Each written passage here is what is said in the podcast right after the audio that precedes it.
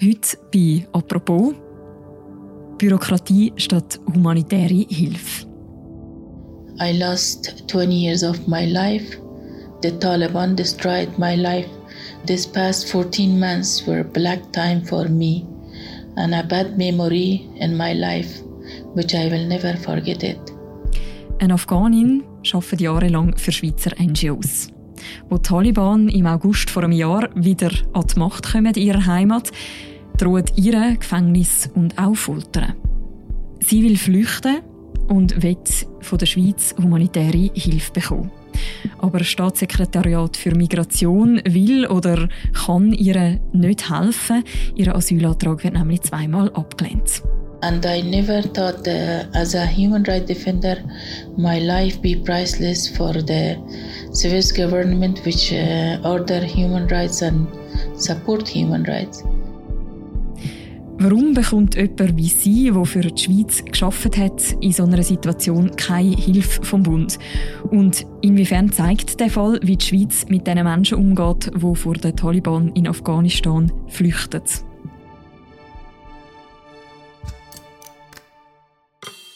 Mein Name ist Mirja Gabatuller. Das ist eine neue Folge von «Apropos» vom täglichen Podcast vom Tagesanzeiger und von der Redaktion Tamedia. Und bei mir im Studio ist Alexandra Arecker. Sie ist Wirtschaftsredaktorin bei Tamedia. Hallo Alexandra. Hallo Mirja. My name is Malalai, a human rights defender from Afghanistan. For around 20 years I worked in key position with international NGOs in Kabul. Also vorweg, Malalai ist nicht ihr richtiger Name. Wir nennen sie zu ihrem Schutz äh, mit einem falschen Namen. Weil die Malalai ist in den Augen der Taliban eine Verbrecherin. Sie hat in den letzten 20 Jahren für drei verschiedene Schweizer NGOs geschafft. Bis zur Machtübernahme der Taliban letztes Jahr hat sie Bildungsangebote für junge Frauen organisiert, also zum Beispiel Programmierkurs und Englischkurs und äh, ist eigentlich das Gesicht von einem westlichen Programm. Besonders heikel war aber ihre Arbeit im ersten Safe House vom Land, so quasi ein Zufluchtshaus für Opfer von Menschenhandel. I loved my job when I managed each cases for each individual client. Uh, I felt uh, very much calm and happiness in my heart. Also was genau hat sie in dem Safe House gemacht? Was ist dort ihre Rolle gewesen? Sie war die Leiterin von dem Safe House. Das heißt, sie hat ähm, jungen Frauen Schutz gegeben, die von die Heime weggelaufen sind. Das sind häufig Frauen und zum Teil auch Kinder, ähm, die Gewalt erlebt haben, häufig auch von Taliban-Mitgliedern, die misshandelt worden sind. Und aus Sicht der Familie ist es eben eine Sünde, wegzulaufen, weil damit zerstören die, die Opfer die Reputation der Familie. Uh, running away from home is a big sin for a young woman because by such an action They destroy their family's honor in the society. Those women are at uh, risk of certain death from their fa uh, own family side. Die Malalei hat ihren Job wirklich geliebt und das spürt man sehr fest und das sagen auch ihre ehemaligen Chefinnen und Chefs, die ich mit ihnen geredet habe. Sie hat vielen Menschen geholfen und zwar weiter raus, als eigentlich ihr Job war. Sie hat zum Beispiel die Opfer in dem Safehouse nicht nur geschützt, sie hat auch Täter vor Gericht gezogen ähm, und einige Kriminelle, wie Menschenhändler, sind dann auch verurteilt worden und haben ins Gefängnis müssen. Mhm. Daraus erschließt sich natürlich auch unschwer, wieso sie auch als Feindbild gegolten hat. Mhm. Ich nehme an, sie hat das aber ja nicht einfach selbstständig gemacht, sondern in welchem seinem Auftrag hat sie das Ganze gemacht? Also das Safe House ist ähm, gegründet worden von einer NGO mit Sitz im Kanton Zug. Hagar International dürften wahrscheinlich die wenigsten kennen. Die haben in mehreren Ländern, unter anderem in Vietnam, auch humanitäre Projekte. Und sie war dort angestellt als Leiterin von dem Safe Malerei hat seit 2008 eben für so Organisationen geschafft, wie die Organisationen mit Sitz in Genf, andere Organisationen mit Sitz in Zug. Und dann kommt der August 2021. Auf dem Flughafen in der afghanischen Hauptstadt Kabul haben sich nach dem militärischen Sieg der Taliban dramatische Szenen abgespielt. Die Taliban-Führung rief den Sieg aus, der Krieg sei vorbei. Sie scheinen selbst überrascht, auf wie wenig Gegenwehr sie gestoßen sind. Wir gratulieren der gesamten afghanischen Nation und insbesondere der Bevölkerung von Kabul und unseren Mujahideen zu diesem großen Sieg. Die Art und Weise, wie wir uns durchgesetzt haben, haben wir nie erwartet. Aber mit Hilfe Allahs haben wir den Sieg errungen. Es gibt nichts Vergleichbares in der Geschichte. Taliban kommen damals zurück an die Macht in Afghanistan, nachdem die US-Truppen abgezogen sind. We watched the move in. Kabul is falling now. We've just left our office, our longtime home in Afghanistan, and we're heading to a safer location, what we hope will be a safer location. Wie geht es dem Malerlei, wo die Bilder um die Welt gehen? Es war ein riesiger Schock, weil sie hat ganz genau gewusst, ich bin jetzt in Gefahr, ich muss weg. And I knew that I'm also their target based on my work background and I already left my own house to the hidden location and thanks uh, God they couldn't find me. Also für Malalai ist total klar, dass sie und auch ihre Familie jetzt eigentlich das Ziel sind von den Taliban, dass sie gejagt wird. In general, the history of Taliban show that they practically continue to be violator of human rights. Und ist die Angst begründet Ja, also sie sagt, überprüfen lässt sich das nicht, aber sie sagt, ihr Haus sei dreimal äh, durchsucht worden, kurz nach der Machtübernahme. The, the arm, their armed the insurgent entered to uh, my house and searched to find me and my family members. Ihre Nachbarn haben ihr das gesagt. Sie war glücklicherweise dann schon nicht mehr dort. Gewesen. Ihre eigentlich wichtigste Beweis ist ein sogenannter Arrest Order. Das ist eine Art Haftbefehl von den Taliban. Dank Bekannten hat sie dann ähm, ein paar Monate später erfahren, dass sie auf so einem äh, Haftbefehl draufsteht. Das ist so ein 15 Zeilen langer Brief, wo ihr Name draufsteht, der Name von ihrer, von ihren Familienangehörigen, also auch von ihren Kind. Und es steht eben genau drauf, dass sie für die drei Schweizer NGOs geschafft hat. Sie steht mit Namen drauf und es steht, man soll sie auf der Stelle verhaften. Mhm. Also das ist wie eine Art so, äh, eigentlich ein Justizdokument sozusagen, wenn man von dem kann reden unter der mhm. Taliban-Herrschaft. Genau, es sieht ein bisschen unprofessionell aus, weil eben die Taliban ist eine Terrororganisation, die haben da natürlich nicht klare Formular und das wird ihnen dann auch noch zum Verhängnis, wie wir dann später noch werden diskutieren. Sie sieht also, dass sie wie auf dieser Liste steht, dass ein Haftbefehl sozusagen gegen sie gibt. Was bleiben dir jetzt in dieser Situation für Möglichkeiten? weglaufen. Also sie ist ähm, eben eigentlich, ich glaube zwei Tage nachdem Taliban ähm, Kabul erobert haben, im August 2021, ist sie schon los mit ihrer Familie und sie sind dann an mehrere Orte sich verstecken. Ähm, zum Teil sind sie zu Bekannten gegangen, denen ist dann aber irgendwann auch ein bisschen ungeheuer gesehen, weil sie gewusst haben, dass sie jemanden verstecken, der äh, gesucht wird. Ähm, ja, sie hat sich dann quasi durchs Land durchgeschlängelt, hat dann währenddem angefangen, ihre ehemaligen Arbeitgeber zu kontaktieren und hat gefragt, hey, können wir irgendwie helfen? Ich muss raus aus dem Land. Die haben dann ihr auch versucht zu helfen, haben im Staatssekretariat für Migration geschrieben und haben sogar im Außenminister, im Ignazio Gassis geschrieben, aber sie haben ihr nicht wirklich können helfen. Ihre einzige Möglichkeit ist geblieben, dass sie ein humanitäres Visum muss beantragen. Mhm. Was in dieser Zeit auf der anderen Seite, also quasi in der Schweiz gelaufen ist, auf das kommen wir nachher gerade noch. Aber was heißt genau für Sie jetzt ein humanitäres Visum und wie kommt man an so etwas an? Also früher hat das Botschaftsasyl geheißen. Das ist eigentlich die Methode gewesen, wo, wo ähm, Gejagte zum Beispiel auf eine Botschaft haben können gehen und dann dort einen Asylantrag stellen. Weil aus der Ferne kann man ja keinen Asylantrag stellen für in der Schweiz. Das hat man dann aufgehoben und hat vor ein paar Jahren die Möglichkeit vom humanitären Visum eingeführt. Ein, äh, ein Visum, das aufgrund von einem humanitären Problem vergeben wird. Das ist ein 90-tägiges Visum. Ähm, je nachdem helfen der Behörden dann auch aus dem Land rauszureisen. Während Malalai eben versucht, das humanitäre Visum zu bekommen, spitzt sich ja die Lage in Afghanistan zu. Das ist eben kurz nach der Machtübernahme alles von den Taliban. Ich persönlich kann mich zum Beispiel erinnern an die Bilder vom überfüllten Flughafen in Kabul. Die gehen ja um die Welt.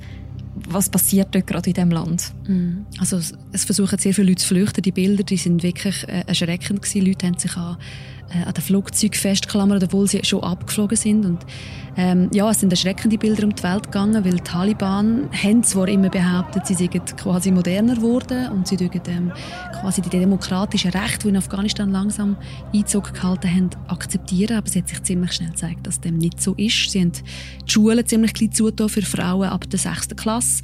Ähm, sie haben wieder angefangen, Ver äh, Verhüllungen vorschreiben für die Frauen bis hin zur Burka.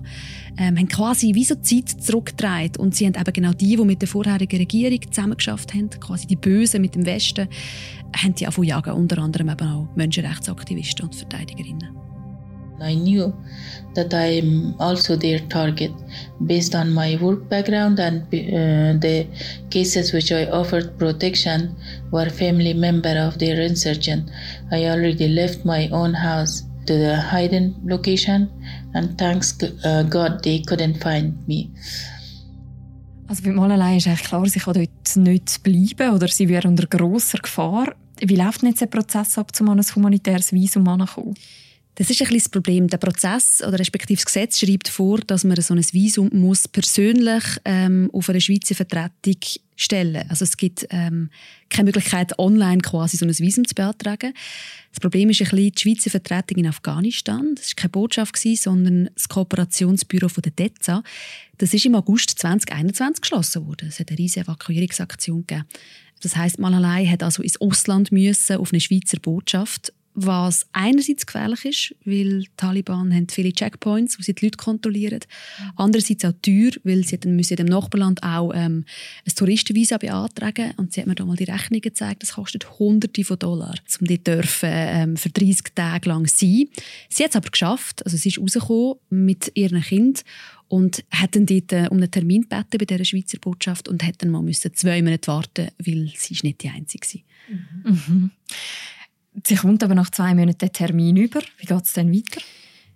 Sie muss eigentlich dort vor Ort beweisen, dass sie eben so ein humanitäres Visum ähm, soll bekommen. Das heißt, sie da müssen Dokumente sammeln. Die Visa-Verordnung gibt eigentlich nur vor, dass sie muss eine unmittelbare, konkrete und ernsthafte Gefährdung an Leib und Leben nachweisen. Sprich, sie muss eigentlich mit dem Tod bedroht sein. Doch in der Praxis verlangt das Sam aber schon noch viel mehr beweisen. Also sie muss auch können nachlegen, dass sie eben einen engen und auch aktuellen Bezug zur Schweiz hat. Das wäre zum Beispiel, wenn sie Verwandte in der Schweiz hat. Oder eben auch eine exponierende Erwerbstätigkeit für eine Schweizer Organisation. Was sie hat, sagen ihre Arbeitgeber und sagt sie selber. Mhm. Aber eben, das Problem ist so ein bisschen, wie beweist man denn jetzt, dass man an Leib und Leben gefährdet ist? Sie hat dann eben den Arrest Letter zum Beispiel dort dann abgegeben.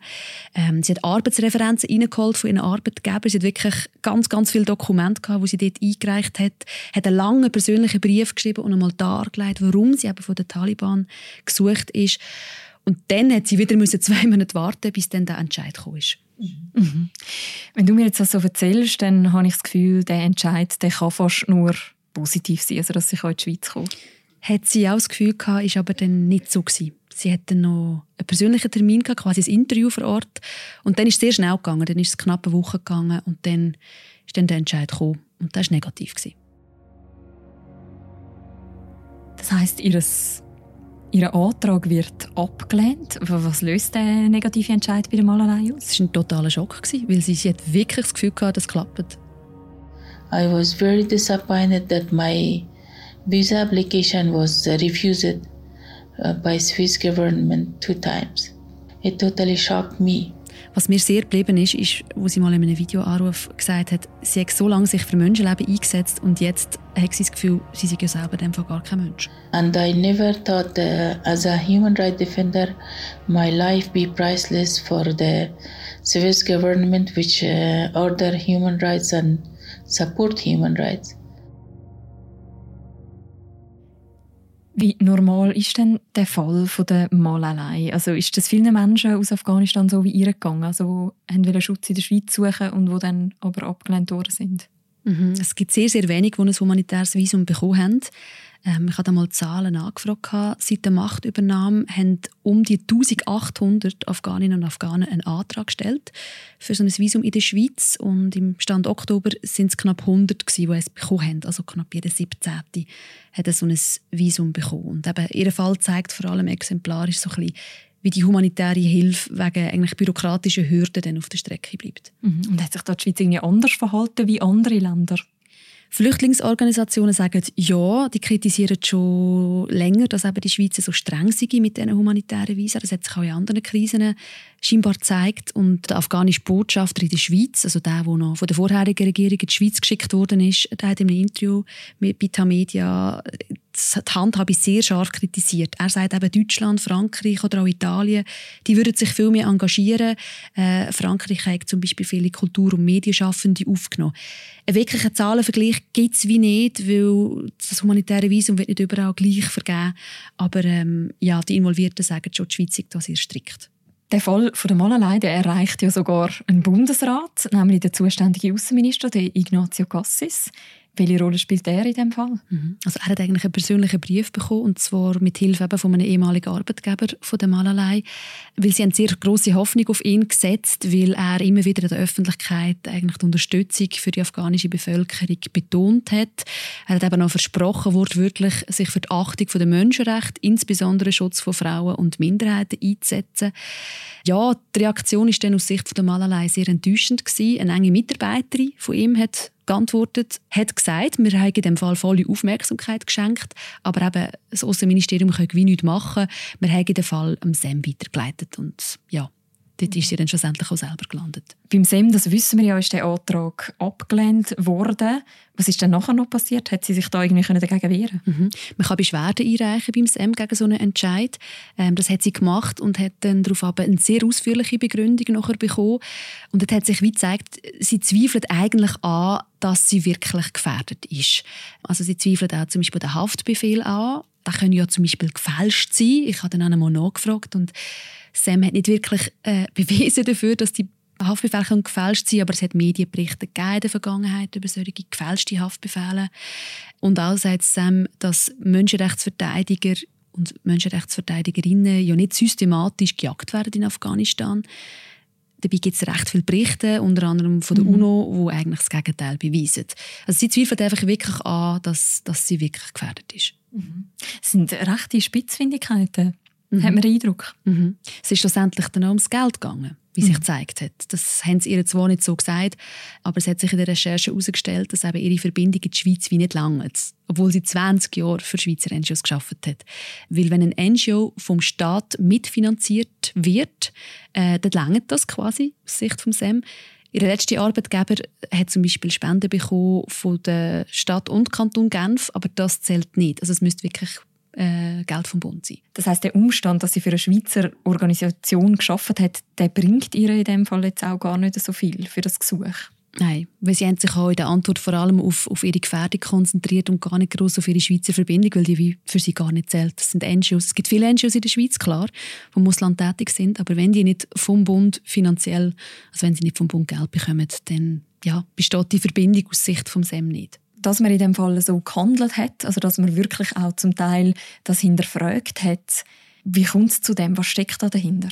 Es, einfach, es, ist einfach sehr bürokratisch geregelt. Das zeigt sich, oder? Ich habe lange mit einem Asylanwalt geredet, der jetzt sie auch unterstützt, äh, der das ehrenamtlich macht, der einfach sagt, ähm, die Schweizer Behörden verlangen zum Beispiel Beweismittel wie in einem Zivilprozess zwischen zwei Zürcher Banken. So hat er es gesagt. Oder? Also, dass mhm. die Taliban als Terrorregime nicht professionelle Dokumente haben, wo sie jetzt jemanden zur Haft ausschreiben, das ist ja selbsterklärend. Oder? Also, er findet, er findet das sehr spitzfindig, in diesem Fall jetzt auch weitergezogen.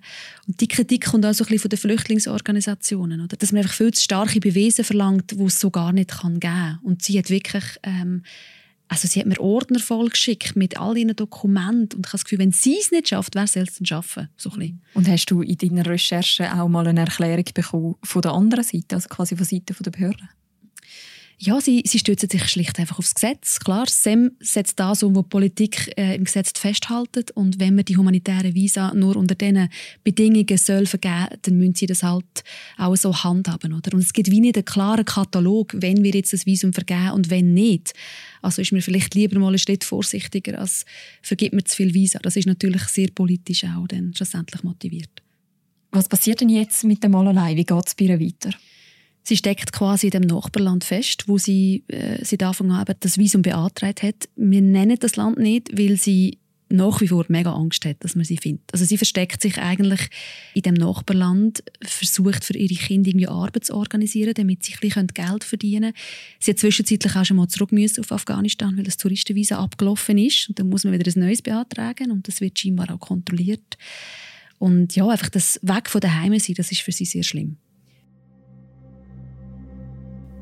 Was für sie natürlich sowieso schlimm ist, ist ja zu sehen, was in Afghanistan gerade passiert. Sie hat sich dafür eingesetzt, dass ähm, äh, Minderheiten ein Recht haben. Sie hat sich dafür eingesetzt, dass Frauen geschützt werden, dass Verbrecher vor Gericht gezogen werden.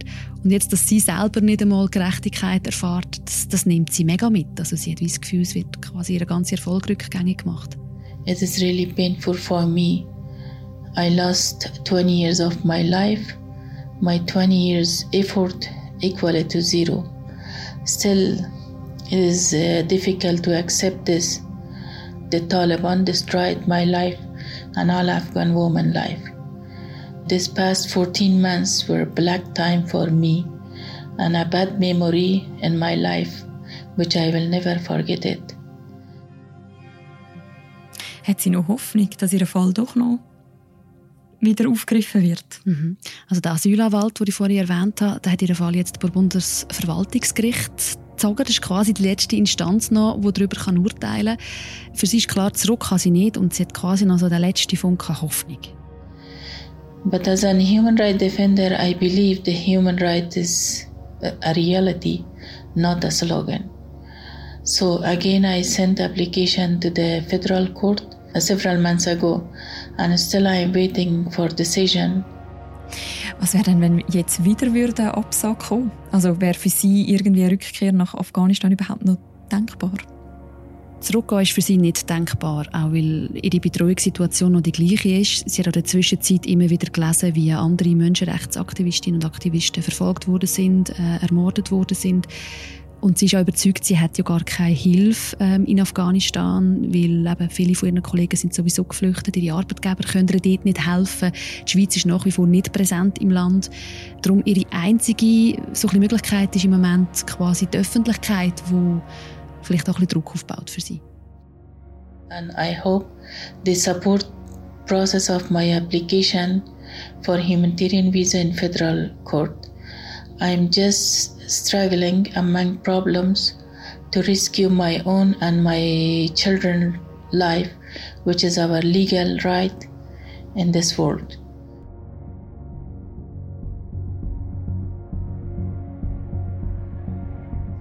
Danke vielmals, Alexandra, dass du die Geschichte mitgebracht hast. Danke dir. Die ganze Geschichte kann man natürlich auch noch nachlesen. Wir verlinken die auch noch im Beschreib zu dieser Episode. Und wer noch kein Tagi-Abo oder ein anderes Abo vom Netamedia-Titel hat und darum nicht darauf zugreifen kann, der kann das auch drei Monate kostenlos testen, nämlich mit dem Gutscheincode «Apropos». Den kann man eingeben auf tagiabo.ch und dann kann man drei Monate lang alle Artikel auch kostenlos lesen. Das war es für diese Woche mit «Apropos», mit dem täglichen Podcast vom Tagesanzeiger und von der Redaktion Tamedia. Der Podcast wird von mir moderiert im Wechsel mit dem Philipp Loser und Laura Bachmann und Vivian Kuster sind unsere beiden Produzentinnen. Und die nächste Folge von uns, die hören ihr am Montag wieder. Bis dann, macht's gut. Ciao miteinander.